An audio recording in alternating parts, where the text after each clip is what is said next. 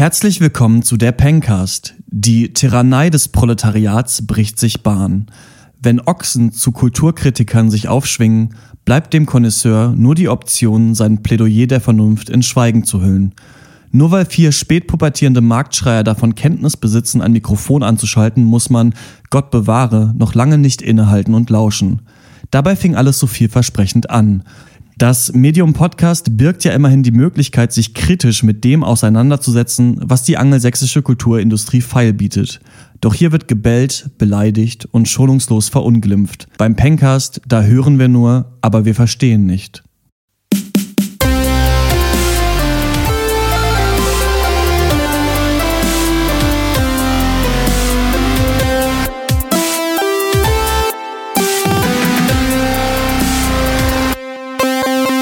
Hallo und herzlich willkommen zum 161. Pencast. Wir hassen Filme oder wie ich es vielleicht ab jetzt nennen möchte, ich verstehe das alles einfach gar nicht mehr. Ich verstehe das nicht. Ich verstehe die Filme, ich verstehe nicht warum. Warum gibt es den Film? Warum, was machen diese Schauspieler da in diesen Rollen? War, wer hatte die Idee? Warum wurde das produziert? Hä? Also, ähm, so ist das für mich jetzt. Äh, mein Name ist Christian Eichler und ähm, vielleicht können mir in diesem Cast äh, die Fragen beantworten. Horst Lukas Diestel. Nö, ich weiß es auch nicht. Und Malte Springer. Nee, ich auch nicht. Hi. Äh, das ist auch der erste Punkt und der einzige Punkt, den ich heute auf dem Zettel habe, ist warum.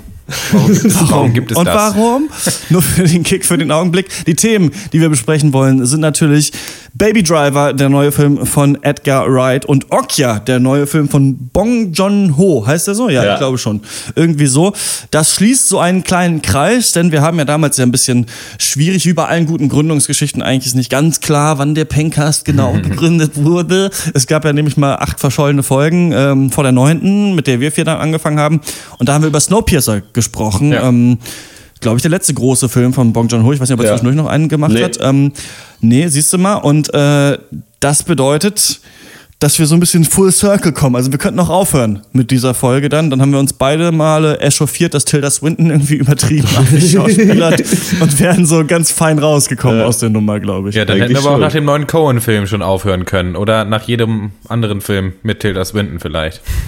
ja, und vor allen Dingen, ja. wenn wir jetzt wegen Oksha dann aufgehört hätten, dann hätte ich es ganz gut gefunden, wenn wir das festgelegt hätten, bevor ich Baby Driver geguckt habe. Ach, du hast es in der Reihenfolge über dich ergehen lassen. Naja. Ja. Ähm, was haben wir noch irgendwas zu sagen? Ähm, Horst, du warst eine Woche, du warst eine Woche nicht dabei. Wie fühlst du dich jetzt wieder mit dem Team? Ja, die Batterien sind wie immer wieder aufgeladen und äh, ja, war schön. Ich habe auch den äh, von euren, was ihr da zu dritt gemacht habt, gehört. Ist, glaube ich, schon ganz gut, wenn ich dabei bin. Aber das ist immer das schönste Gefühl, so ein bisschen sich das dann zu hören, anzuhören, wenn man nicht dabei ist und sich zu denken, so ja, es ist nicht schlecht aber ohne mich sind sie eigentlich nichts. das ist immer ein schöner Gedanke, finde ja. ich auch eigentlich. Ja, ja. ja, ich würde sagen, dann ähm, kommen wir direkt zur Hörerpost. Und zwar haben wir äh, einige Mails bekommen. Ich fang, und ich fange jetzt mal, ich mache nicht den Anfängerfehler und fange mit den kurzen an und klatsche dann am Ende noch eine lange rein, sondern ich fange mal mit der langen an und mhm. gucke, ob wir dann noch Bock haben auf die kurzen und wenn nicht, dann äh, verschiebe ich die. Und zwar hat uns Stefan geschrieben, Servus, in einer Review auf Letterbox hat jemand ein paar deutschsprachige Podcasts erwähnt, unter anderem auch euren. Ich habe ein bisschen in die verschiedenen Podcasts reingehört und bin dann aber ziemlich schnell bei eurem Podcast hängen geblieben, yes. weil eurer meiner Meinung nach am besten produziert ist und es regelmäßig neue Folgen gibt. Man merkt, dass ihr euch richtig Mühe gebt, einen ansprechenden Podcast zu machen. Und selbst wenn man die Filme, die ihr besprecht, nicht gesehen habt, hat, dann macht es Spaß, euren Podcast zu hören. Ich mag euren Humor, ich bin immer wieder von euren Einspielern beeindruckt. Echt toll, dass ihr da so viel Arbeit reinsteckt. Ich habe mich über den Sommer durch fast alle Folgen gehört, obwohl mein Geschmack von eurem abweicht und ich zu vielen Filmen oft eine andere Meinung habt als ihr. Hier steht auch hier meine Listen der Top-Filme. Wahrscheinlich ist es ein Link. Ich habe es jetzt hier reinkopiert. Ähm, weiß ich jetzt nicht genau, was seine Top-Filme 2015, 2016 waren. Sorry, Stefan. Ähm, hat mich sehr gut unterhalten gefühlt und so weiter. Leider kann ich euch nicht auf Patreon unterstützen, weil es bei mir finanziell momentan sehr schlecht aussieht. Aber ich habe mir gedacht, ich gebe euch ein bisschen Feedback, hilft ja vielleicht auch weiter. Ja, vielen Dank. Man muss uns natürlich überhaupt gar nicht äh, auf Patreon unterstützen, mhm. wenn man nicht will oder die Kohle nicht hat. Das kann ich sehr gut nachvollziehen, Ja. dieses Schicksal. ähm, Wir kennen so, das dann, alle Ich habe mir gut. natürlich die Mail vorher schon durchgelesen und ich äh, lese sie vor allem auch vor, weil ich finde, dass er ein paar ganz gute Kritikpunkte eigentlich ähm, anbringt. Der größte Kritikpunkt, an dem ihr aber leider nichts ändern könnt, ist, dass ihr alle einen recht ähnlichen Filmgeschmack habt. Es ist manchmal etwas langweilig, viermal hintereinander mehr oder weniger dieselbe Meinung über einen Film zu hören. Dabei könnte man sich über Filme so schön streiten, aber das kommt bei euch fast nie vor. Könntet ihr, wenn ihr merkt, dass ihr euch über einen Film alle einig seid, vielleicht auch mal jemanden anders dazu holen, der eine ganz andere Meinung hat und euch etwas Kontra gibt. Wenn ihr alle derselben Meinung seid, kann es nämlich auch schnell mal ziemlich unobjektiv und unfair werden. Ein krasses Beispiel war Brooklyn. Da seid ihr ziemlich über das Ziel hinausgeschossen. Ich verstehe schon, dass es Spaß macht, einen Film, über den man sich geärgert hat, niederzumachen. Man muss Brooklyn und auch das ganze Genre nicht mögen. Und ich kann viele eurer Kritikpunkte zumindest ansatzweise nachvollziehen, aber Leuten wie Nick Hornby oder Yves Bélanger, ich kenne die nicht mal, wahrscheinlich auch eine, eine Größe des sonst was, vorzuwerfen, sie wüssten nicht, was sie tun und wären gar nicht in der Lage, einen guten Film zu machen, ist dann doch etwas übertrieben. Ähm, und dann, das fand ich auch ganz interessant, etwas, was mir auch aufgefallen ist und das mir etwas merkwürdig vorkommt, ist, dass man manchmal den Eindruck hat, ihr hättet erst seitdem ihr den Podcast macht, damit angefangen, euch Filme anzusehen. Ich weiß, das klingt verrückt, aber manchmal hat man echt diesen Eindruck. Mir ist schon klar, dass man nicht jeden Film gesehen haben kann, aber manchmal beschleicht einen das Gefühl, ihr schaut euch Filme nur wegen dem Podcast an und nicht, weil es euch Freude macht. Auch der von euch schon viel gelobte Denis Villeneuve hat schon, bevor er mit dem Podcast angefangen hat, sehenswerte Filme gemacht. So, jetzt gehe ich mal kurz weiter. Ähm, dann fragt er noch, ob es möglich wäre, dass wir bei jedem Film, den wir besprechen, auch erwähnen, wer die Hauptrolle spielt, wer Regie geführt hat, wer das Drehbuch geschrieben hat und wer für die Kamera zuständig war. Das macht komischerweise, sagt er, fast gar keinen Filmpodcast, aber ich finde, man sollte immer erwähnen, ähm, wenn man einen Film bespricht. Am Ende empfiehlt er uns noch Nocturama, den haben wir auf jeden Fall auf dem Schirm, wenn der auf DVD kommt, dann wollen wir den machen. Vielen Dank, Stefan. Ähm, ach so, wenn ihr gerade dabei seid, könntet ihr vielleicht auch mal Wolfgang Schmidt Junior dissen. ähm, kommt irgendwann auch noch. Kurz zusammengefasst, was er gesagt hat. Einmal, wir sind oft einer Meinung, sagt er. Dann ähm, haben wir erst mit dem Filmegucken angefangen, als wir den Podcast äh, gemacht haben. Und könnte man auch noch mehr erwähnen, wer hinter den Kulissen an einem Film mitgearbeitet hat. Ich finde, das sind drei ganz interessante Fragen. Ihr könnt euch ja irgendeiner mal widmen. Also ich kann, wenn ich bin, mir ist meine Meinung nicht so wichtig. Also er kann, wenn er einen Film, von dem er weiß, dass wir ihn besprechen, kann er einfach eine Meinung mir vorschreiben, die ich dann vertrete.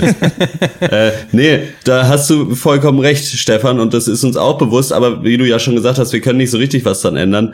Und so diese, das ist ja, das läuft irgendwie alles, seine ganzen Kritikpunkte ganz gut äh, zusammen, weil das alles irgendwie, glaube ich, denselben Ursprung hat.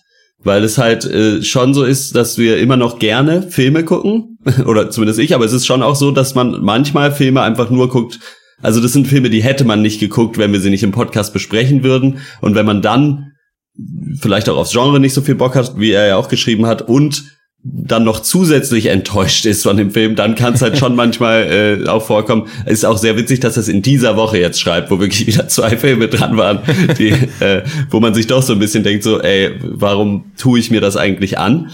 Äh, Aber ja, vielen Dank auf jeden Fall für die lange Mail. Und das mit der mit dem Kameramann, äh, Film, äh, Drehbuchschreibenden und so, das machen wir ja manchmal. Ich finde es halt irgendwie immer eigentlich zu uninteressant, wenn es nicht jemand ist, den man eh kennt. So, obwohl man da natürlich sich wahrscheinlich auch ein bisschen aus dem Fenster lehnt, wenn man sich denkt, hey, kenne ich nicht, was der sonst gemacht hat, dann sage ich es nicht, weil es kennt ja dann auch keiner, wenn ich es, wenn ich es nicht kenne. Aber ja. Ja, vielleicht äh, kam der ganze Knackpunkt dieser Mail schon ganz am Anfang, wo du schreibst, du bist bei unserem Podcast hängen geblieben, weil wir so mit die einzigen sind, die das regelmäßig machen. Das finde ich jetzt mal geil, dass das die Messlatte ist für, für Gast. Das finde ich Naja, herrlich. er hat ja auch geschrieben, ja. Und, und ja, und weil er uns gut findet. Also war jetzt gar nicht böse gemeint, aber d- diese Regelmäßigkeit erzielen wir eben auch teilweise dadurch, dass wir eben Filme gucken, die immer aktuell sind. Und die Aktualität äh, bedeutet dann auch, dass es auch oft Filme sind, die, auf die wir natürlich nicht Ja. unbedingt jetzt privat auch Bock hätten. Und das spielt ja alles irgendwie zusammen mit rein. Äh, wenn wir halt äh, ja jede Woche einen Lieblingsfilmcast machen und da vielleicht auch dann unterschiedliche Meinungen zu haben oder so, dann, äh, dann kann das nicht jede Woche irgendwie eigentlich passieren oder dann kriegen wir auf jeden Fall irgendwann Probleme. Interessant noch, dass, dass, du- dass du glaubst, oder äh, der, der Punkt, dass wir jetzt erst angefangen haben, Filme zu gucken, in diesem Umfang auf jeden Fall. Das erwähnen wir auch Ja. immer öfter, also auch recht oft. äh, Wir sind nicht die klassischen Cineasten irgendwie. Wir, wir äh, haben uns da nicht jetzt mega reingefuchst und setzen uns mit Övres auseinander noch und nöcher oder so. Äh, wir, ich glaube, wir sehen uns einfach mehr als ja, Entertainment, das sich eben des Mediums Films bedient, um hoffentlich Leuten Spaß zu bringen. Und äh, dass es dann auch oft oder öfters mal vorkommt, dass wir übers Ziel hinausschießen, das ist uns auch bewusst. Und das ist für mich aber auch manchmal Teil des Spaßes, weil natürlich niemand ernsthaft Leuten ihr Können absprechen will, außer vielleicht im Gag oder äh, eben um dadurch eben rüberzubringen, wie beschissen man diesen Film fand. Ja. Ich finde das, ähm, fand es auch interessant, diesen Punkt, dass er meint auch, man hört das, ähm, dass man sich vorher nicht so stark auseinandergesetzt hat mit Filmen, weil bei mir war das auf jeden Fall der Fall. Also ich habe natürlich auch Filme geschaut, auch regelmäßig, war auch jemand, der interessiert war, der auch mal andere mitgeschleift hat ins Kino. Ich, ich würde sagen, ich kannte mich aber hauptsächlich wahrscheinlich so im amerikanischen, im Mainstream und im Indie-Bereich so ein bisschen aus eigentlich, Ja. bevor wir angefangen haben, den Cast zu machen. Jetzt kommt ein bisschen mehr dazu. Das sind trotzdem natürlich so ein bisschen trotzdem noch unsere Steckenpferde eigentlich diese diese Bereiche. Und ich dachte mir aber immer oder ich mag das persönlich ganz gerne, wenn ich zwar gezwungen bin, diesen Cast zu machen, auf eine Art, weil ich mir jetzt gesetzt habe, ich mache das, aber gleichzeitig lerne ich ja was dadurch. Also ich gucke jede Woche zwei Filme und lerne dadurch die Filmwelt mehr kennen und lerne natürlich auch etwas über die Dinge, die in diesen Filmen angesprochen werden. Und ich mag das einfach gerne, weil ich auch immer noch finde, dass Filme so ein ganz gutes Medium sind, wo man dann irgendwann, wenn man vier Jahre den Cast gemacht hat, schon einen ganz guten Überblick hat. Also Ja. bei, in Ja. meinem Freundeskreis bin ich halt schon der, der super viel über Filme weiß. Also jetzt, wenn jetzt euch mal abgesehen, die mit mir das Ding machen, aber viele fragen mich dann auch oft irgendwie so, ne, was soll ich für einen Film gucken und so weiter. Ich habe hab nie eine Antwort. Ich muss Ich nicht. selber, äh, keine, ich muss mal gucken, was wir so besprochen haben. Ich Ähm, klebe den Leuten einfach immer so- einen Pankers-Sticker ins Gesicht dann. ja, genau. Bei so richtig krassen Cineasten, da kann ich oft dann auch nicht mitreden. Aber ich versuche natürlich mehr einer zu werden. Und deswegen mag ich auch, wenn wir Klassiker-Casts machen, Mhm. wenn wir uns dann so ein bisschen versuchen, ähm, dann mehr zu interessieren für einen Ja, Regisseur oder also- einfach mal Sachen aufzuholen. Aber es dauert eben lange. Also es kann ewig dauern, bis man dann mal ein bisschen einen Überblick hat. Und jetzt merke ich es aber langsam. Bei manchen Regisseuren merke ich es immer mehr. dass Ich merke, ach guck mal, Edgar Wright, hast ja alles gesehen jetzt tatsächlich und so. Ja. Ne? Also das ist Ja. so langsam ähm, klickt es, andere Regisseure noch gar nichts geschaut. Ähm, dann, ja, mit den Meinungen, das stimmt auf jeden Fall. Also da, das ist, glaube ich, schwierig. Ich merke halt manchmal, das ist bei euch bestimmt auch so. Meine Sicht auf den Cast ist immer anders. Manchmal, wenn ich viel zu tun habe im Leben, ist es einfach nur so eine Sache, die ich auch mache. Dann gucke ich mir, ziehe ich mir die Filme rein, mache den Cast, hoffe, es ist lustig, hoffe, ich habe einigermaßen was Intelligentes gesagt und das war's. Und manchmal habe ich mehr Zeit und will mich dann auch richtig reinfuchsen und habe auch Bock oder habe auch mal Bock, mir wieder fünf Essays über Filme anzugucken oder was durchzulesen und mal mit was Neuem zu kommen, Ja. als nur meiner persönlichen Meinung. Und das ändert sich halt immer so ein bisschen. Ich denke schon, man könnte öfter ansprechen, wer ähm, die Kamera geführt hat und so weiter. Aber ich glaube, wenn man es immer macht, bringt es oft auch nicht so viel. Also ich glaube, wir würden es vielleicht öfter machen, wenn wir immer eingeladen werden würden auf Pressevorführungen, immer diese Pressematerialien bekommen würden, die hier immer eh liegen hätten. Dann kann man immer schön klugscheißen, wenn man das macht. Aber sonst finde ich, das ist auch eine Ausrede vielleicht, aber es ist manchmal auch ganz cool, wenn man das alles nicht erwähnt, sondern einfach nur sagt, ey, ich habe was geguckt und das war irgendwie, hat mir gut gefallen oder nicht. Aber ich gucke nicht nur den Mainstream, sondern ich gucke mir auch Sachen abseits davon an. Ich mache es nachher sogar bei Okja, äh, werde ich den Kameramann nennen, unabhängig von dieser E-Mail. Da kannte ich die noch gar nicht. Also äh, es ist dein Glückstag, Stefan. Und dann ka- kann ich vielleicht auch gerade noch, äh, ja was, genau. Äh, ich würde mich ungern Cineast nennen, weil ich nicht mit äh, solchen Toys wie Wolfgang Schmidt Junior in einen Topf geworfen werden möchte. So, dann hätten wir das auch. So ist es. Aber ähm, ich glaube, manchmal merkt man auch, wenn man sich im Kreis dreht bei einer Filmbesprechung und dann versuchen wir auch irgendwie weiter darüber hinauszugehen oder man versucht zu fragen, okay, was fandet ihr denn gut, was war anders und so weiter. Aber ich mag es auch nicht, wenn man, das haben wir auch schon ganz oft gesagt, aber ich mag nicht diese pro, contra, jeder Film ist irgendwie okay Art Filme zu besprechen. Es geht mir voll auf den Sack, weil es gibt so Leute, die machen halt Filmrezensionen und die sind halt immer nur so, also wenn ihr sowas mögt, dann könnt ihr da reingehen, wenn ihr das nicht mögt, dann ist es auch voll okay und alle sind okay mit ihrer Meinung und ich bin halt so, nee, manche Filme sind halt einfach auch scheiße und das sage ich dann auch und da kann man mich ja auch kacke finden, das ist ja auch in Ordnung, aber da muss man sich auch nicht unbedingt anhören. Ich habe schon auch Standards für das, was ich hier mache, aber man kann auch mal sagen, das ist Mist. Und das Ja. wird auch in diesem Cast jetzt äh, passieren. Wir haben sehr lange drüber geredet, deswegen spare ich mir die beiden anderen Mails, die wir bekommen haben und äh, verschiebe die. Ist ja alles perfekt aufgegangen, was ich mir überlegt habe. Und ich würde sagen, wir beginnen mit dem ersten Film und das ist Baby Driver.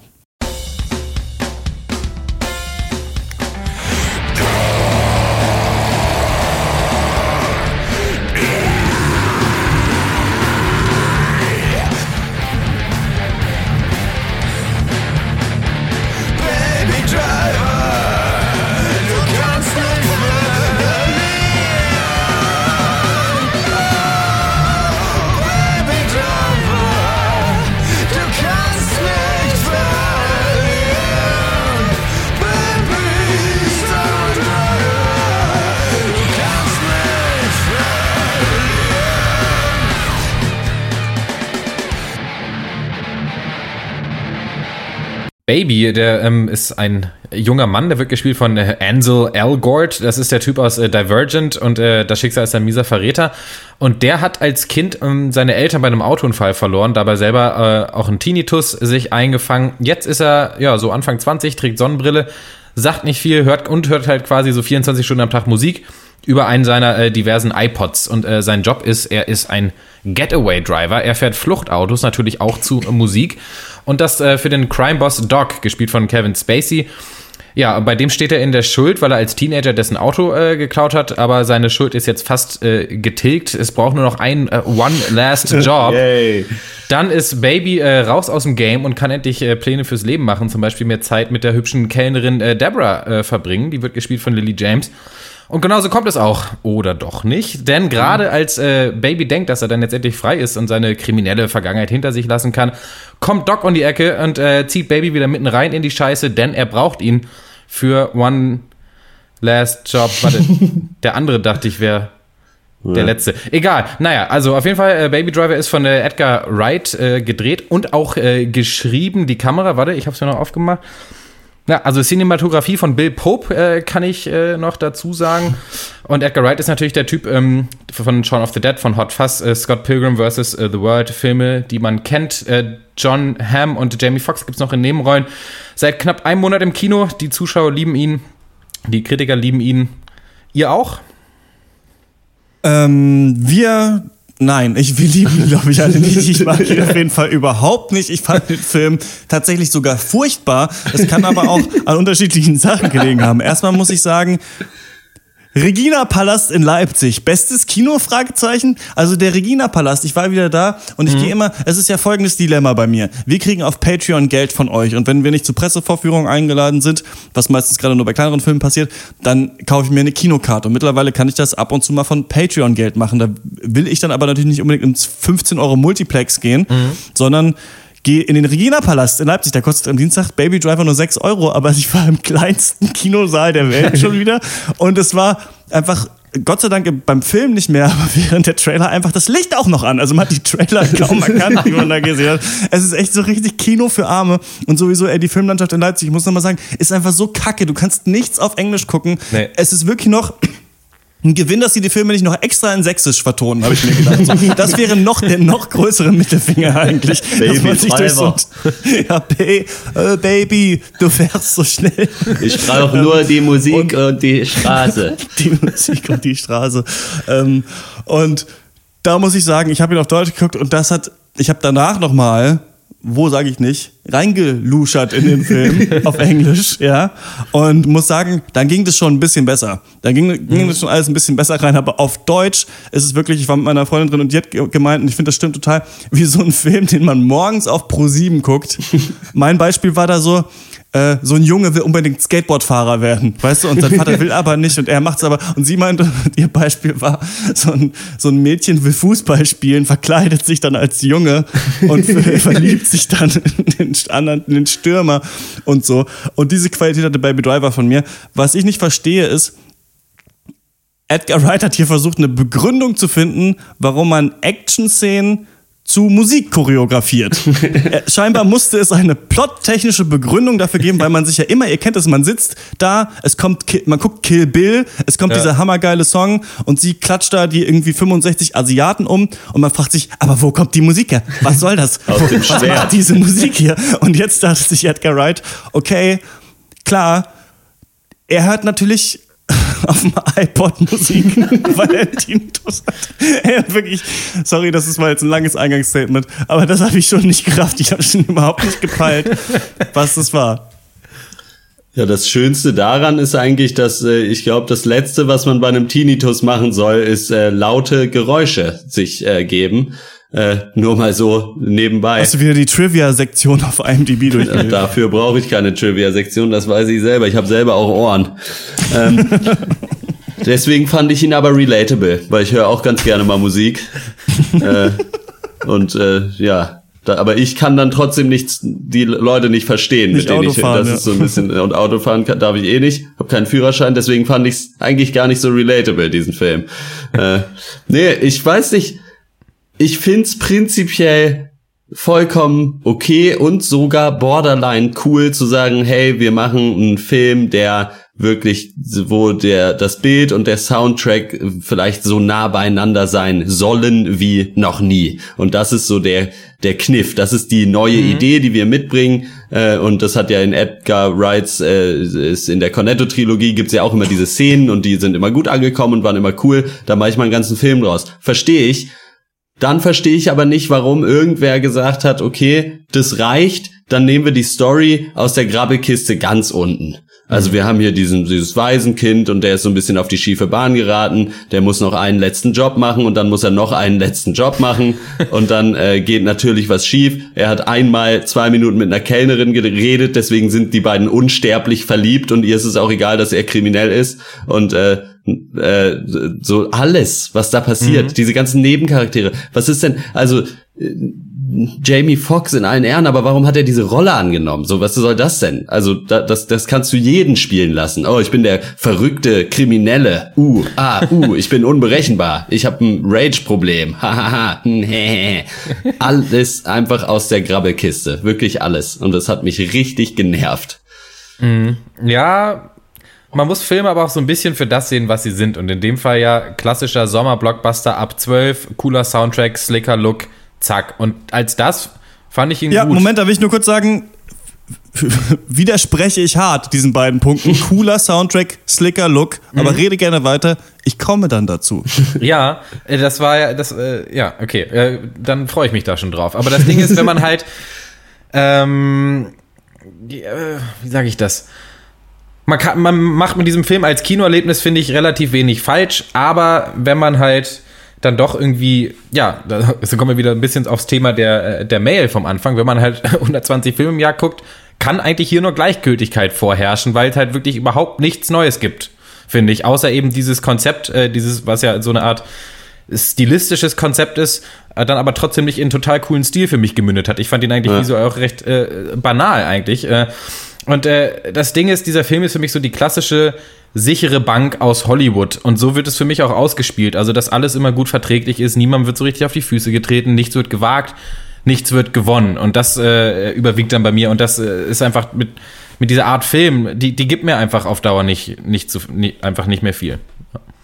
Ja, wurde nichts gewonnen. Hat man nichts gewagt, ist die Frage. Wenn man Ansel Elgorf oder wie er heißt, halt die Hauptrolle nimmt, man wagt halt, weiß ich nicht, kann halt schon sein, dass man eine Bierdose gegen die Leinwand bekommt. Weil das, äh, also keine Ahnung, nur weil du den Film Baby Driver nimmst, kannst du nicht einfach irgendwen casten, der das krasseste Babyface, also ich weiß auch nicht, ich bin richtig aggressiv geworden bei diesem Typ. Die deutsche Synchro hat natürlich noch ähm, dazu äh, beigetragen, dass der so dusselig einfach wirkte in dem Film. Das habe ich schon nicht verstanden. Und dann muss ich sagen, zwei Sachen, also dieses Du hast es angesprochen, deswegen habe ich mich da so eingehakt. Aber coole Mucke. Also du, du, das Konzept ist, wir machen geile Verfolgungsjagden, ist das erste, zu geiler Musik. Und wir haben sogar noch eine Begründung im Plot dafür, warum das drin ist, damit wir vielleicht auch noch damit spielen können. Und ich finde, nichts davon passiert irgendwie. Diese Verfolgungsjagden fand ich nicht sonderlich cool gefilmt. Also ja, ich habe gesehen, wenn der also das im Takt geschnitten wurde. Aber ansonsten, da gibt's eine, wo er wegrennt, die fand ich ganz gut, aber sonst fand ich das alles relativ egal, was da passiert ist. Dann die Musik. Da, irgendwelche Lieder aus den 50ern, aus den 60ern, das war echt so, als würde man Antenne Rock, sonst was Brandenburg anmachen und da kommen halt einfach irgendwelche Lieder und dann, aber wir brauchen noch einen Hip-Hop-Track. Ja, mach mal hier Run the Jewels, steht auf Pitchfork, ist geil, den machen wir doch rein. Und dann, also ich fand das so völlig Banane, irgendwelche Songs, scheißegal was. Und dann dieser Typ und der Look, also das ist der uncoolste Film, den ich gesehen habe in diesem Jahr. Wie uncool ist der Typ? Diese hässliche Ray-Ban-Brille, diese komische Lederjacke, dieses hässliche Gesicht. Und dann hat er so ein iPod und hört aber so alte. Also es ist wirklich so wie so, wie damals auf dem Internat solche Dullis, mit denen wir zusammen gewohnt haben. Weißt du, so, ja, ich habe jetzt ein iPod und ich fahr cool hier rum, irgendwelche 60s-Musik. ich, ich, sorry, ich bin da richtig. Ich saß die ganze Zeit so mit offenem Mund da und war so, ja, aber was, aber was? Und dann kommen natürlich die coolen Szenen, wie er mit seinem Diktiergerät verschiedene Gesprächsfetzen aufnimmt und das dann zu Hause zu so einem Remix-Track, weil kennt, wisst ihr, Remixen, das ist auch geil. Kennt ihr das, wenn man so Songs nimmt und Nee. dann so andere Sachen reinspielt und dann kommt was völlig anderes raus?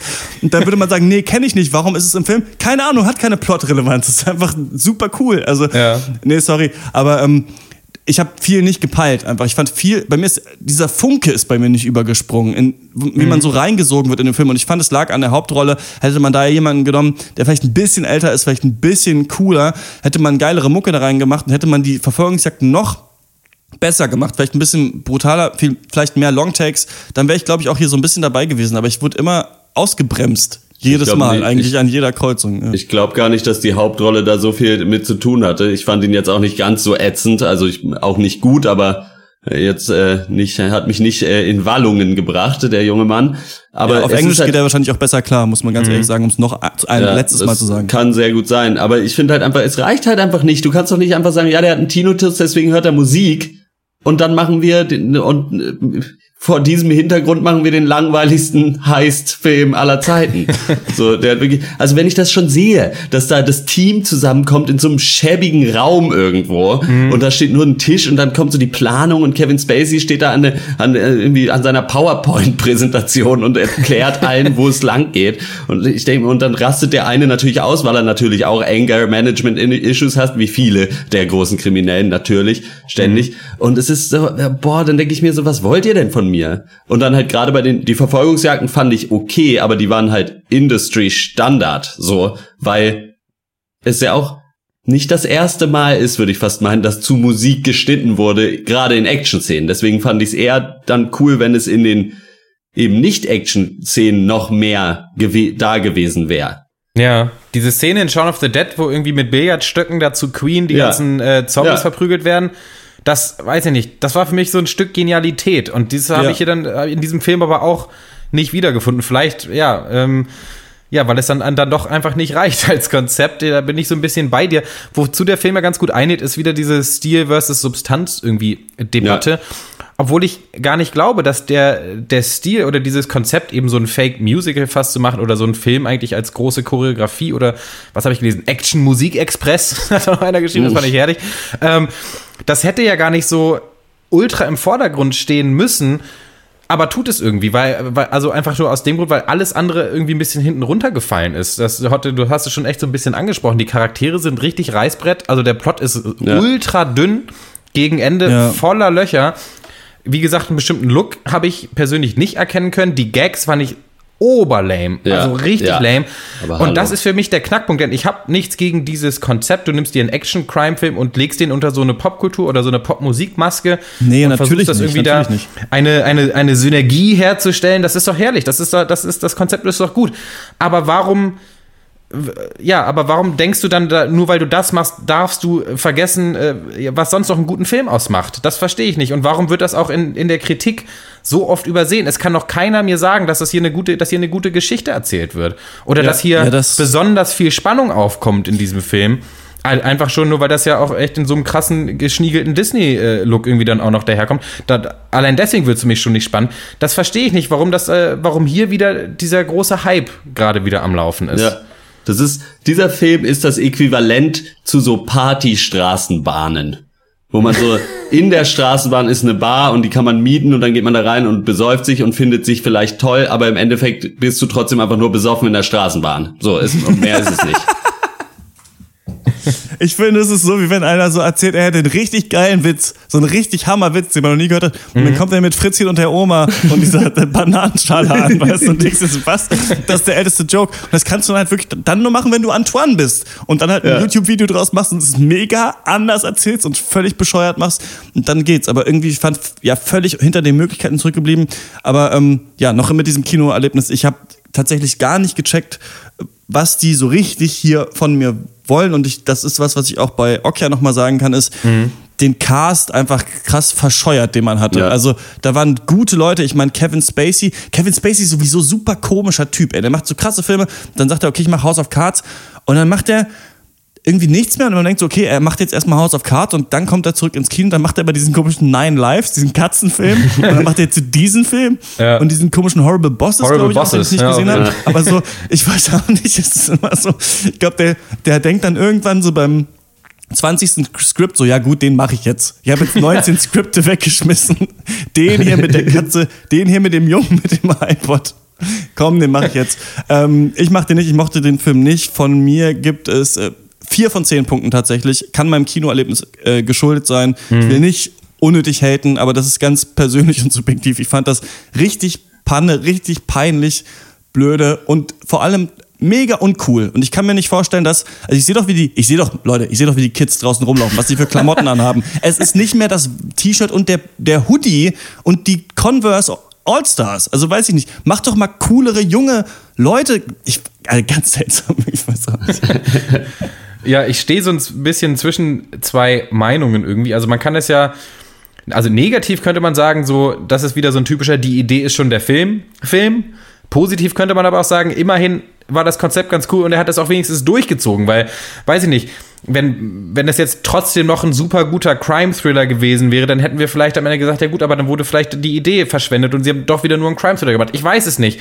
T äh, trotzdem glaube ich, dass hier einfach ja, einfach zu viel vernachlässigt wurde. Und ich weiß nicht, ob das eben diesem Konzept geschuldet ist oder nicht, oder, oder ob einfach Edgar Wright von Anfang an kein besonders gutes Screenplay hatte. Keine Ahnung, aber das ist für mich so nach The Nice Guys auch. Ähm, so der Ja. nächste Film, bei dem ich echt Hoffnung hatte, so außerhalb von Franchise-Filmen, irgendwie mal Hoffnung hatte auf was Cooles, was Neues, was Innovatives. Und dann war ich doch recht enttäuscht. Oder nicht unbedingt mega enttäuscht, aber sondern ja, also die Gleichgültigkeit war bei mir einfach im Vordergrund. Das trotz, es ist halt ein okayer Film. Punkt. Sechs von zehn. Ja, weil, ja, man hatte halt gehofft, dass es nicht die Art von Sommerblockbuster ist, wo äh, man gebeten wird, sein Gehirn am Anfang abzugeben und sich zwei Stunden berieseln zu lassen. Und genau das ist es aber. Wenn man bereit ist, das zu tun, dann kann man den sich angucken. Es- Also man sitzt im Stuhl und zwei Stunden blinkt's vorne und dann äh, kann man wieder rausgehen. Das funktioniert, muss man aber nicht unbedingt machen. Ich gebe äh, fünf von zehn.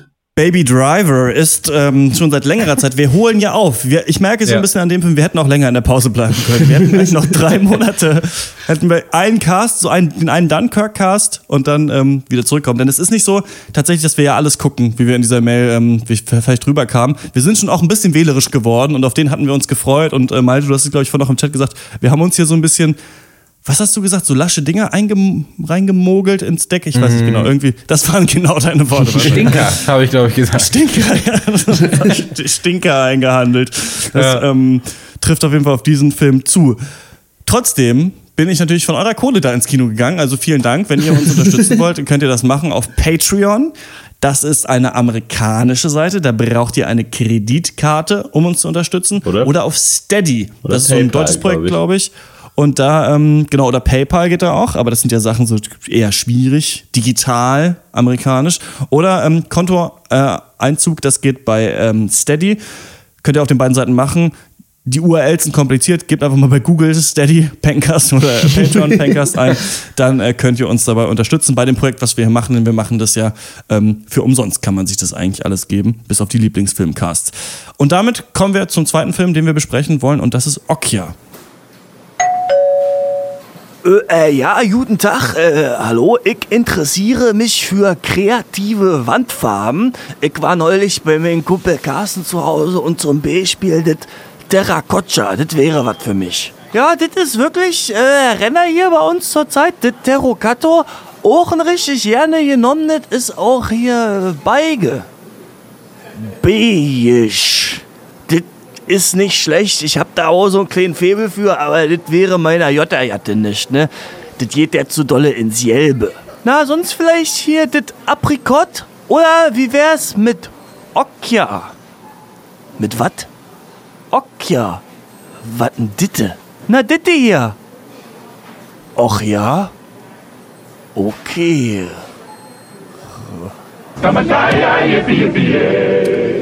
Okja oder Oksha ist ein eine ja amerikanisch-südkoreanische Abenteuerfilm-Comedy von äh, Netflix. Regie haben wir vorhin schon äh, kurz gesagt von Bong Joon-ho, der eben auch Snowpiercer äh, davor gemacht hat.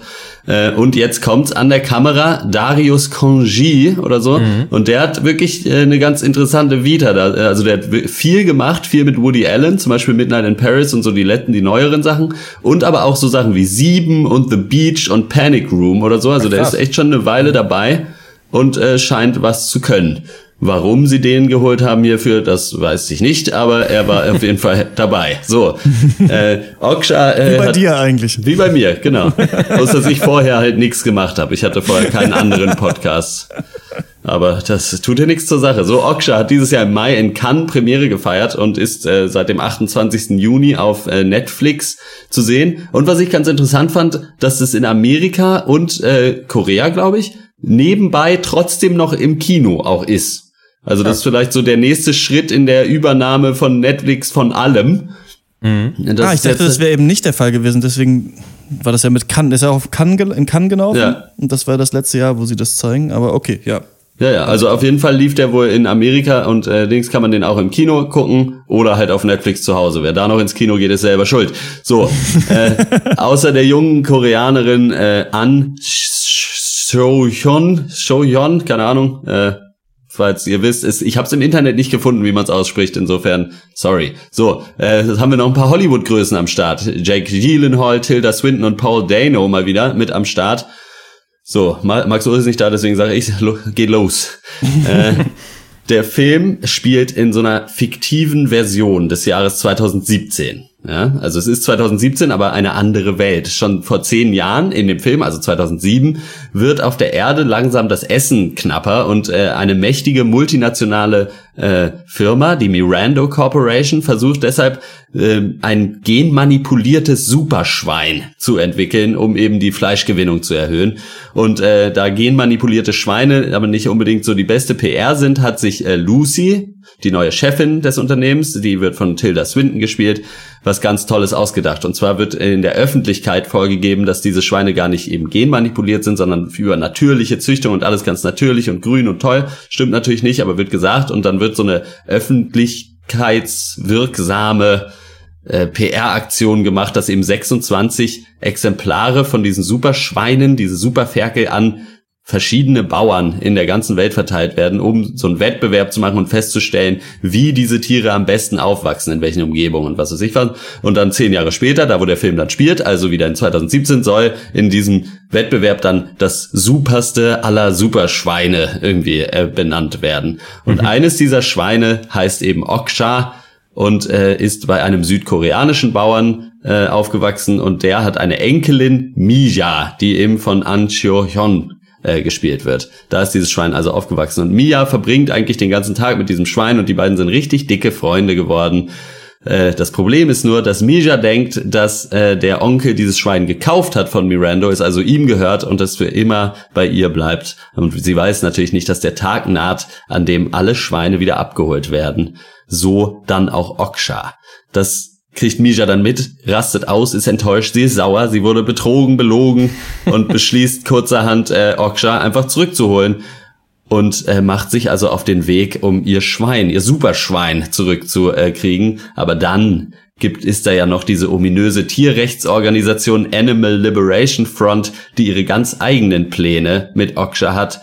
Wie das Ganze am Ende ausgeht, müsst ihr, wenn ihr wollt, selber herausfinden. Oksha, okay, ja oder okay, nein?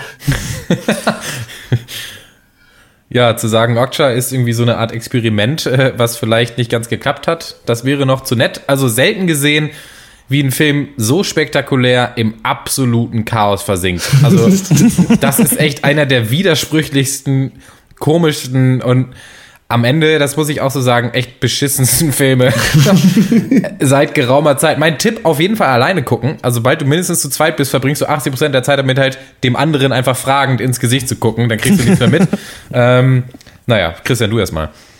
Ähm, das ist so ein seltener Fall davon, dass die Leute gedacht haben, das Setting wäre der Plot. Also man hat sich die Welt überlegt, ne? Und sich gedacht, okay, so stellt euch mal vor, vor zehn Jahren gab es diese Mirando Corporation, die diese dicken grauen Schweine sich überlegt haben. Ähm, übrigens was, wo ich schon völlig ausgecheckt bin aus dem Film. Ne? Also ich bin war völlig raus, als vor zehn Jahren, also wir machen Massentierhaltung.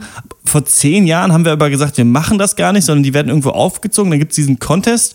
Und dann, was, was war, also was glaubt die Öffentlichkeit, was nach dem Contest passiert, dass alle dieses eine Schwein essen oder was? Also das war für mich völlig Hanebüchen. Also ich habe schon überhaupt nicht, ich dachte, da kommt noch irgendwas, aber da kam mir dann Ja. nicht so richtig was. Und dann ist es ja so, dass du dann erstmal in Südkorea bist und da ist das kleine Mädchen mit seinem Schwein und es ist auch ganz niedlich und es funktioniert auch gut. Das Schwein ist auch gut animiert und es ist ja, ganz brauchbar.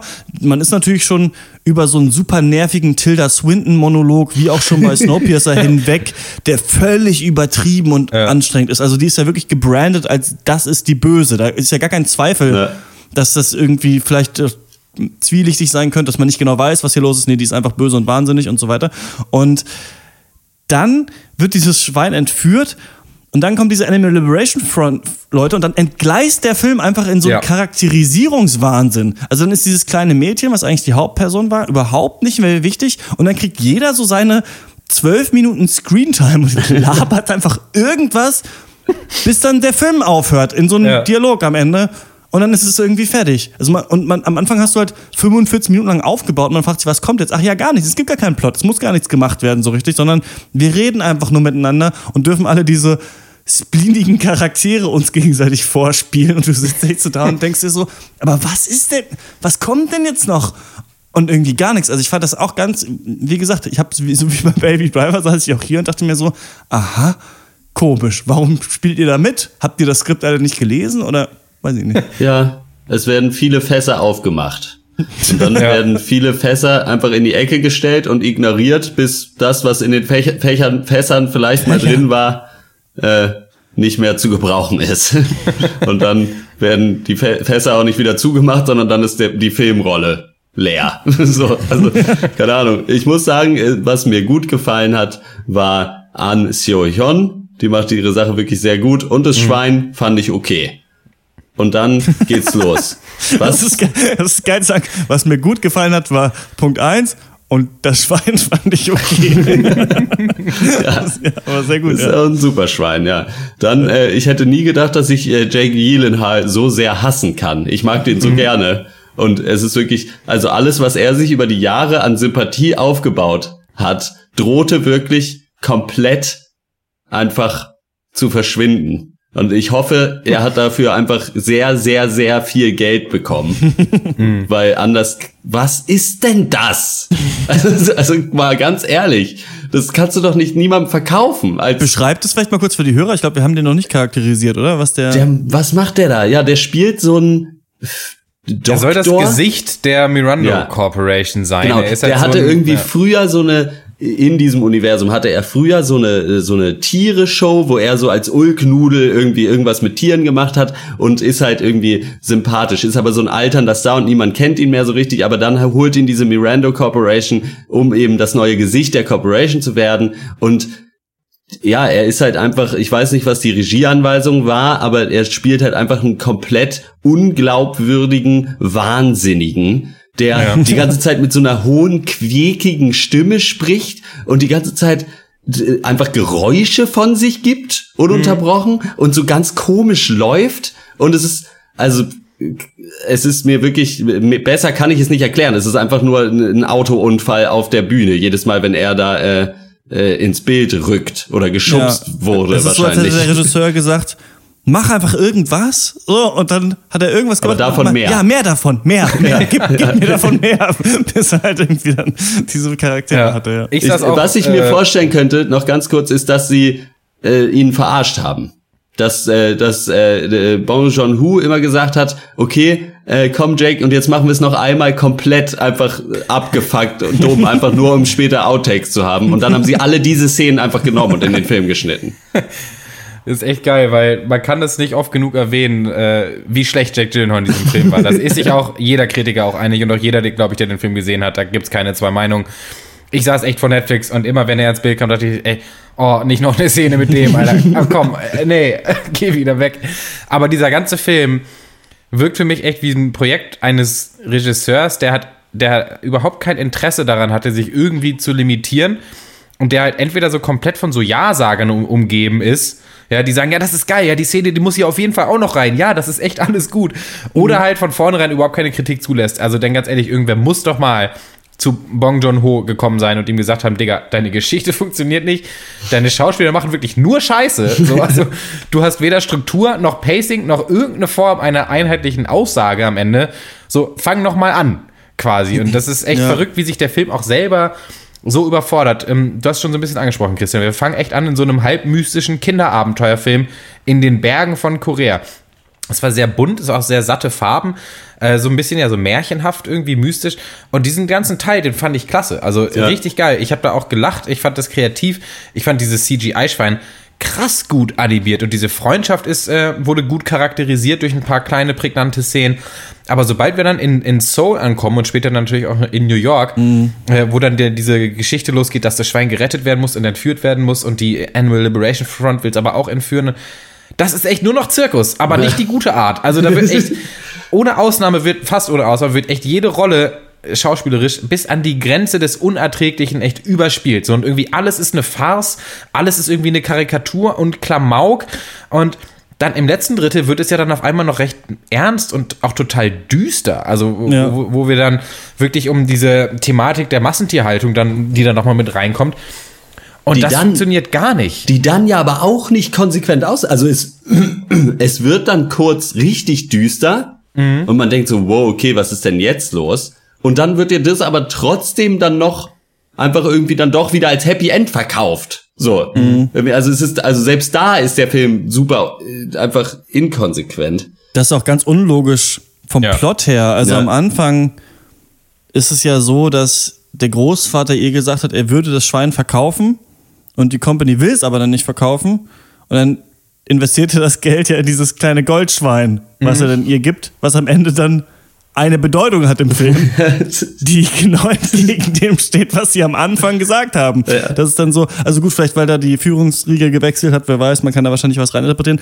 Aber ich fand auch, dass das alles sehr unklar war und ich auch nicht ganz verstanden habe, wohin sie wollten mit Ja. diesen Charakteren. Also, man kann sich ja mal fragen, wir haben das ja bei War Machine auch diskutiert. Es ist ja oft so, man guckt irgendwas und denkt sich dann so, ah, das ist cool. Und wenn man was cool findet oder gut findet, dann denkt man oft nicht so viel mehr drüber nach. Dann hat man das schon so Ja. abgehakt, finde ich gut, hat mir gefallen, geil, alles klar. Wenn man was beschissen findet, dann kann man manchmal noch so denken, okay, ich finde das jetzt scheiße, aber vielleicht ist es Absicht. Vielleicht soll das so bekloppt sein, vielleicht soll es auch diese Reaktion in mir hervorrufen und ähm, da hat sich jemand was bei gedacht. Die, ein Beispiel dafür wäre für mich Blade Runner oder der erste Blade Runner, wie man vielleicht bald sagen muss, ähm, wo man Harrison Ford so unsympathisch findet. Ja. Und sich denkt, warum ist der so unsympathisch? Und am Ende denkt man, ah, okay, das war ein Punkt, den der Film machen wollte, vielleicht. Und hier habe ich mir auch gefragt, warum sind die so überspitzt, diese Charaktere? Also warum kommt Tilda Swinton direkt rein? Weil ich hätte ja gedacht, dass mir am Anfang diese Vorstellung, dass sie jetzt versuchen, dieses supergrün, äh, dieses Ökoschwein zu züchten, dass mich das mitreißen soll, vielleicht. Ne? Also, dass ich vielleicht denken soll, okay, das ist eine gute Idee, damit ich so wie das Mädchen auch glaube, dass wir hier in einer relativ heilen Welt sind, und, um dann am Ende zu sagen, die Welt ist nicht so heile. Aber du bist ja schon, von Anfang an ist dir ja schon klar, dass diese Frau wahnsinnig ist und dass Ja. es nicht, nicht okay ist, was die machen und dass dieser Typ der total abgehalfterte, koksende Fernsehidiot ist, den sie haben. Und ich verstehe nicht ganz, das wirkt dann so, als sagen die Medien und Großindustrie, das sind alles Bescheuerte, so das sind alles Ja. übertrieben bekloppte Menschen, aber das bringt ja die Message nicht rüber, wenn, Ich du, wenn nicht, du das so ja. sagst. Ich weiß auch nicht, wann. Weil die Message soll ja sein, dass, es, dass, die, dass die böse sind. Das, ist, das mü- müsste der, du bräuchtest erstmal Sympathie für die, um dann zu verstehen, dass das, was die machen, doch schlecht ist. Das wollte ich noch sagen.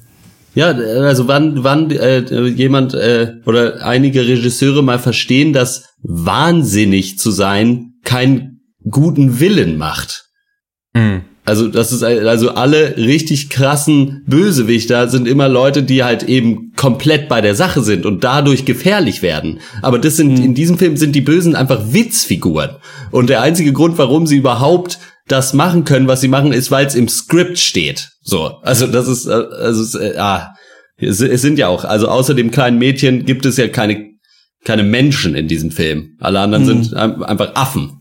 Ja. Ja. Und da, ja, ich hatte mir, hatte mir auch die Frage gestellt, ob da natürlich wieder eine Masche dahinter steckt und ob das einfach nur so der komplette ja, Abgesang auf irgendwie äh, Kapitalismus oder was auch immer ist. Aber für mich dann der, der Wendepunkt kam, waren dann diese Tierschutzaktivisten, diese Gruppe, die dann aber auch alle so waren. Das waren ja, Ja. auch alles die letzten Gammler, also so richtige Idioten. Und Paul Dano war ja auch verrückt, in Anführungszeichen, in seiner Rolle. Obwohl die ja dann vielleicht eigentlich der Spiegel hätten sein sollen auf eben die Leute, die die Tiere eben missbrauchen wollen. Sie wollen äh, misshandeln, sie wollen eben die Tiere retten. Aber das waren auch alles so richtige, ja, weiß ich nicht, wie man das sagt, Clowns einfach. Ja, Und, äh, na, das Einzige, was du da unterstellen könntest, wäre, dass man zeigen, also das ist vielleicht die einzige Argumentation, die der Film macht oder ein Streit. Sie will ja nur die, ihr Schwein zurückhaben, was sie kennt. Und die äh, Kapitalisten, denen die Firma gehört, die wollen einfach dieses Schwein umbringen und verkaufen, weil die halt nur an Profit denken. Und die Animal Liberation Leute wollen alle Schweine unbedingt befreien. Und das ist das Einzelne nicht so wichtig, ne? So Mr. Ja. Spock-mäßig, the needs of the many outweigh the needs of the few or the one. Und sie am Ende, gut, will man nicht genau sagen, wie sie da rauskommen, hat dann so ein bisschen ja gewonnen, vielleicht mit ihrer Attitüde so leicht, aber es gibt, gibt noch so einen Schimmer. Ich war, aber ich, das ist mir nicht so richtig was. Also, das habe ich jetzt gesehen. Und das ist, das kennt man ja, dass man zeigt quasi, dass die Konterrevolution auch nur genauso schlimm ist, dass die Revolution genauso schlimm ist wie die Diktatoren, die vorher da waren. Ähm, Aber, weil die auch so verblendet sind, aber irgendwie, da, da kommt dann nichts mehr. So, Vor allen Dingen, wenn man, was ich nicht verstanden habe auch, ist das, was soll überhaupt diese ganze Genebene? Und warum in einer Parallelwelt quasi? Weil theoretisch kannst du den ganzen Film auch mit einem normalen Schwein einfach drehen. Ja, ich Also- denke, dass du quasi wie so ein Ex, also dass dir das so zeigen soll, ah, und das ist, das passiert ja heute schon. Also das ist jetzt eine abgedrehte Sci-Fi-Welt auf eine Art, aber eigentlich machen wir das heute auch schon und hinterfragen unseren Fleischkonsum nicht. Aber ja, das, dafür ist es dann auch doch zu ähnlich gewesen, ne? Ja. Malte, was hast du denn dir überlegt, was du diesem Film gibst? Oh, ich habe es mir tatsächlich nicht aufgeschrieben. Ich würde diesem Film, glaube ich, drei von zehn Punkten geben, einfach nur wegen, wegen den ersten 45 Minuten vielleicht. Aber ich, ich hatte auch noch eine Theorie und die ist, ähm, dass Bong Joon-ho vielleicht so insgeheim so ein Amerika-Hasser ist. Und der, der Film ist so das Ende so des längsten Con in der Filmgeschichte. Also so über mehrere Jahrzehnte baut er sich halt so einen Ruf als respektabler Regisseur auf. Und dann castet er halt alle großen amerikanischen Schauspieler und lässt sich mal so richtig schön zum Affen machen, so zwei Stunden lang. Und so versaut ihn damit vielleicht ihre Karriere. Keine Ahnung. Also, aber mit dieser ultra kompromisslosen Überzeichnung von allem und jedem, was man hier sieht auf, auf, dem, auf dem Bildschirm, ähm, da gräbt sich der Film einfach selber das Wasser ab, gerade wenn er am Ende noch mit einer ähm, Aussage um die Ecke kommt, die man dann ernst nehmen soll. Das funktioniert bei mir nicht, das ist nicht wirklich zu vereinen. Und dazu war halt der beste Schauspieler auch noch das Schwein. Und äh, ja, da bleibt nicht so viele Punkte übrig. Ja, also, also bei drei bleibst du, ja? Hast du. Ja. Hm. Ja, boah, ich weiß es echt nicht. Also, oh, ja, fangen wir mal bei null an. So, dann gebe ich fünf für äh, die äh, An Seo-hyun und das animierte Schwein. Dann ziehe ich einen ab für Jake Gyllenhaal, einen für Tilda Swinton, einen für Paul Dano. Ja, bleiben zwei. Ähm, ich gebe mal wohlwollende 4 von 10. Ich fand das über manche Strecken fand ich das ganz okay, was die da gezeigt haben. Ich fand auch, dass die Kamera, jetzt wo du es erwähnt hast, also ich, das, das dachte, ich dachte mir die ganze Zeit, aber warum sieht das eigentlich so geil aus, wenn das so schlecht ist? Also das habe ich mich echt oft gefragt, warum ist es so aufwendig? Und es ist für mich auch ein bisschen Rätsel, wie sie die ganzen Leute dazu bekommen haben. Ich hatte ein bisschen das Gefühl, dass sie eigentlich so eine Idee hatten mit dem Schwein und dem kleinen Mädchen und dann gemerkt haben, fuck, wir haben jetzt diese ganzen Stars, die brauchen aber alle ihre Szene. Wenn nicht jeder von denen mindestens irgendwie eine Szene hat, weil es ist ja auch noch fucking Gus von Breaking Bad ist ja auch noch Ja. nicht dabei, weißt du? Also es sind ja schon coole Leute oder Steve Yeun Yin, wie er heißt, von ähm, The Walking Dead. Wie gut kann man eigentlich aussehen, habe ich mich bei dem Typ wieder gefragt. Aber das ist eine andere Frage. Keine Ahnung. Also ähm, gar keine Empfehlung für mich, auch nicht für einen vergammelten Nachmittag auf Netflix. Ähm, Nee. Ganz, ganz komisches Projekt und auch ein Projekt, was mich die Frage stellen lässt. Ich weiß jetzt nicht genau, ob Netflix den schon im Vorhinein finanziert hat, aber ob Netflix einfach nur den Gammel wegkauft bei solchen Festivals. Also ob es wirklich nicht so ist, das, was dann niemand mehr kauft, das nimmt dann Netflix, weil Netflix weiß, irgendwer guckt den Scheiß schon. Wenn wir da Jack Gyllenhaal aufs GIF machen, wird schon, wird schon irgendein Kiffer, wird sich das schon reinziehen. so ist schon in Ordnung. Naja, das ist also unsere Meinung zu Okja und dann kommen wir zur Abschlussrunde. Dankeschön, Dankeschön. Das war's mit dem Pancast. Filme, Filme, den ganzen Tag nur Filme. Ihr habt wohl kein richtiges Leben. Hey, du kleine Frechdachs. Na und ob? Wir haben viel über Movies getalkt. Doch wir wissen noch nicht, was uns so passiert ist, seit dass wir in der Abschlussrunde drüber reden. Ich habe ja diese Regel eigentlich mal äh, mir gesagt, dass ich nur hier über Bücher spreche, wenn ähm, ich die durchgelesen Ja. habe. Und ich möchte damit jetzt aber brechen oder sie erweitern und sagen, ich spreche ja auch über Bücher, wenn ich sie abgebrochen habe, wenn ich sie also nicht mehr weiterlesen will. Ja. Und zwar habe ich folgendes Buch abgebrochen, If on a Winter's Night a Traveler von Italo Calvino, wenn ein Reisender in einer Winternacht. Ich äh, mach mal kurz eine Stoppuhr an. Ich will In nicht einer länger Winternacht als was? Genau. Ich möchte nicht länger darüber reden als eine Minute. Jetzt dauert dieses Stoppuhr anmachen natürlich schon wieder 20 Sekunden. Und ähm, ich erzähle euch kurz, worum es geht, okay? Ja. Das Buch fängt an damit, dass er sagt, du wirst gleich das neue Buch von Italo Calvino lesen, ähm, If on a Winter's Night a Traveler, und erklärt dir dann, dass du dir lange überlegt hast, das Buch zu kaufen, dass du nicht so genau wusstest, ob du es kaufen sollst und so weiter. Und es sind erstmal 20 Seiten, die nur erklären, dass du gleich das Buch lesen wirst. Und dann fängt es an mit so einer Geschichte an einem Bahnhof, wo so eine Kofferübergabe ist und das ist total spannend. Und dann so nach weiteren 20 Seiten bricht dieses Buch einfach ab und er erzählt, dass du auf einmal dich gefragt hast, warum geht das Buch nicht mehr weiter, bist in den Buchladen gegangen, hast da eine Frau getroffen, so. Dann wurde dir gesagt, nee, es ist eine andere Kopie, hier ist das andere Buch. Und dann fängt eine andere Geschichte an. Irgendwo in Sibirien und sonst wo. Und dann bricht diese Geschichte aber auch ab nach 20 Seiten. Und man ruft wieder an und es geht irgendwann mit dieser Frau in die Uni zu einem Seminar über die so und soische Lit- Literatur. Und dann trifft man den Übersetzer und dann gibt er einem wieder das Buch und so weiter. Und angeblich passiert das 20 Mal im Buch. Ich habe sieben Mal oder so durchgehalten, fand die Idee echt mega witzig, aber habe dann irgendwann gesagt, sorry, nee, ich lese jetzt den Wikipedia-Artikel, okay, ich weiß jetzt, wie es ausgeht. Ja. Sorry, eigentlich bin ich nicht so ein Abbrecher, aber ähm, da habe ich es gemacht. Das war genau eine Minute. Ich wollte mich nicht, nicht zu doll in den Details verlieren. Ähm, dieses Buch habe ich abgebrochen. Und ich war am Wochenende mit vielen Leuten, die ihr auch kennt, auf dem Art Lake Festival. Das ist in Brandenburg an so einem Baggersee.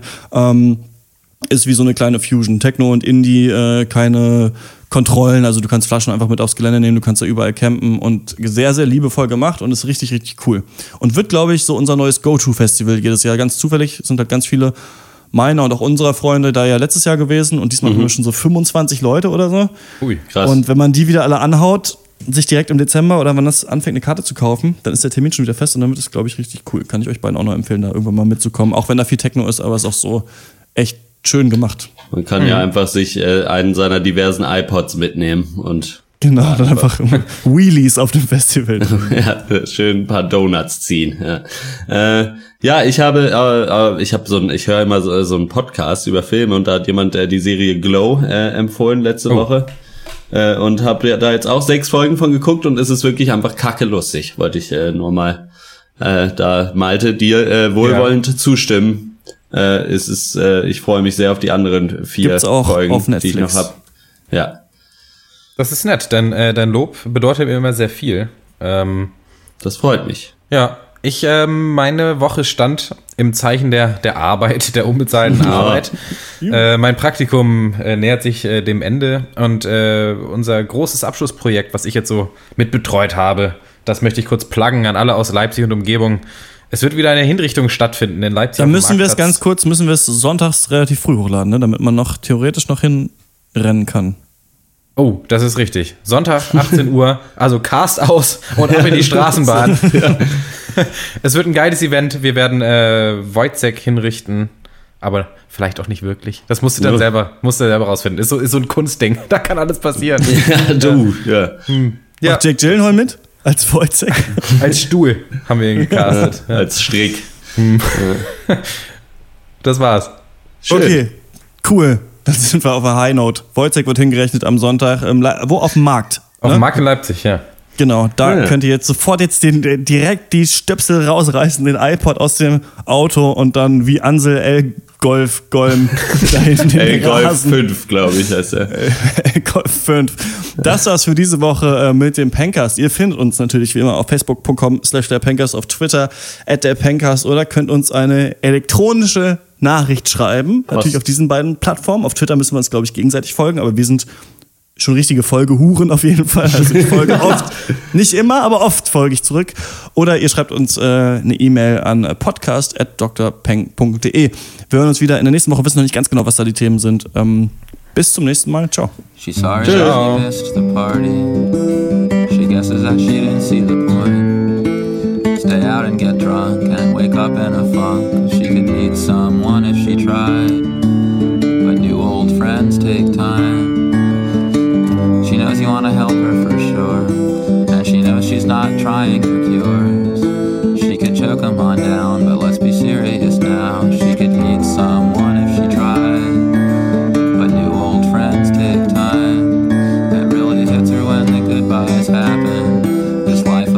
fights